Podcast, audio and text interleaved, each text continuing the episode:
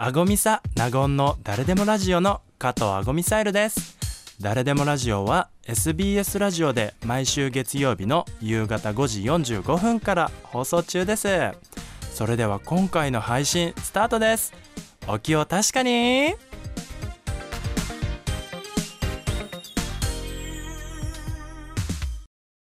改めましてドラッグクイーンの加藤アゴミサイルです。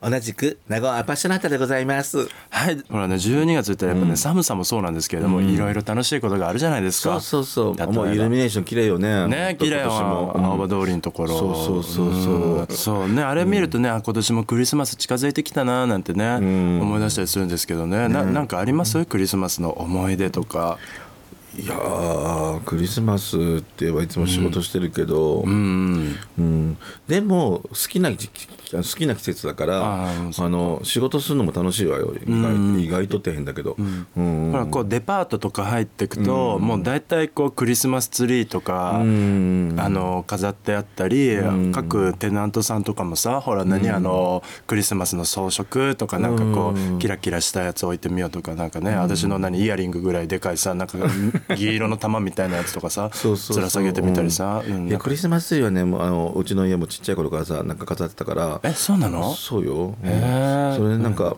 うち父親がねこだわりがあったから、あのその頃日本にあんまりなかったような、あのて天使の足跡とかっていうのかねなんかそういうなんかあの、ものとかねリンゴそのまま吊るすのよ。それリンゴそのまま吊るして、あのクリスマス期間中が終わるでしょ、終わったらこのジャムにするんだけどね、ジャムにしたりとかあのパイにしたりとか。すごいそう。だからねそこの季節はね家家がねリンゴの匂いで、なんかねあのリンゴの匂いって甘い匂いっていうのもちょっと違うじゃんなんか、うん。なんかね爽やかな感じの匂い。が、うん。そうねそうね。フルーティーな匂いだよねどっちかっていうと。そうなのよ。そんな感じだった、えー、すごい。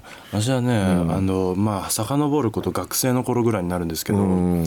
あのまあは初めて会った人に捨てられたっていう話ですね、それも山奥に、うんちょっと待って 捨てられるまでいいけどさその山奥にってどういうこと 山奥に捨てられたんですよ私、うん、山奥に捨てられたって何？それ何？ほ、放り投げられたわけ？そういうこと、うん。だからほら何私ねあの イルミネーションとか、うん。夜景とか大好きなんですよ。ちょっとロマンチックないやいやわかるよ。綺麗だもんだって。すごい好き、うん。うん。でキラキラしてるの好きだし、ちょっと何クリスマスだし、あのいい感じの人と、あの何夜景見に行きたいなって思って夜景見に行ったんですよ山に、うん。山に。そう。で夜景見るじゃないですか、車で行ってね。で車の外出て「何こう夜景綺麗だね」なんて言いながらさこうね話しててさ「お前の方が綺麗だよ」とかって言いそうになったんだけど、うん。そんなことはもちろん言わなかったんだけどね。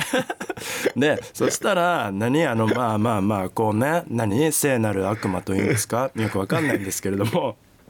まあまあそういう空気になるじゃないですかいろいろと。聞きたくないかもしれないです聞いてる聞いてる聞いてる。すごい聞いてるよ。すごい聞いてるよ。そう。あの何そういう空気になるじゃないですか。まあちょっとね、あの肌寒いしくくっつきたいわみたいななんかそんな感じになるんですよ。でまあまあ車車内でねまあまあちょちょちょいみたいな感じでまあまあメリークリスマスって言って。まあそれはいいじゃん、その後よ問題は。そう。でその後に私が何もうなんか結構め あの何ロマンチストみたいな感じのこと言いそうだったしなんかあのそれが嫌だったらしくてん。なんかちょっと違うわみたいなうん。感じになってでこっちもちょっと違うわって言われたらなうん。何お前みたいな感じになっちゃってそこで喧嘩になってもう行くわって言ってうん。山に捨てられてであの歩いて帰ってきましたそねれ歩いて帰れる距離だったわけ、うん、距離距離。あの県県内というかあの区内静岡市内の話ですよそれ、まあ。うん。でも怖かった帰りに井戸とかあんの普通に、うん、で何あの さすごいさこう あのそ速度っていうか一応ね車が走れる道はあったから、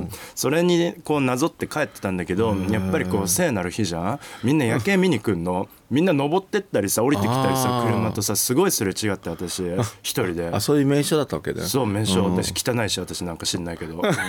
でその状態のやつがあったっていうエピソードがあって、あそんなこともあったわねっていう人生を振り返りますね。以上です。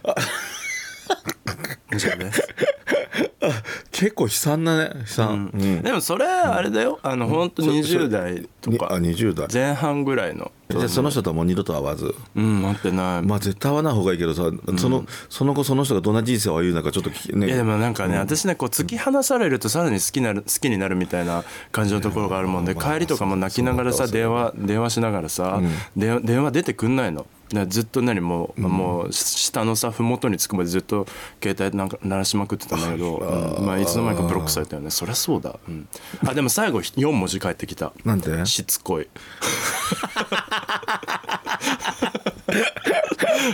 それで終わった、うんっていうのが 私のあの、まあ、昔あったね甘酸っぱい青春の思い出これ甘酸っぱいで済ましていいわけちょっと。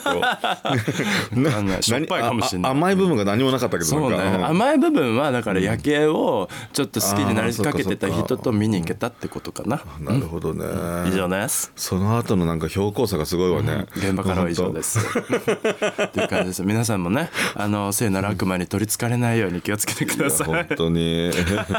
ということでですね、はい。本日は、えー、あごみさとなごんさんのクリスマスについて、い。やほとんどあんたのね ほとんどあんたのクリスマスについてよ。うん。あのご紹介させていただきました。はーい。あごみさなごんの誰でもラジオのなごんアパショナタでございます。今回の配信はいかがでしたか？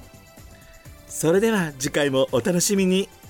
ありがとうございました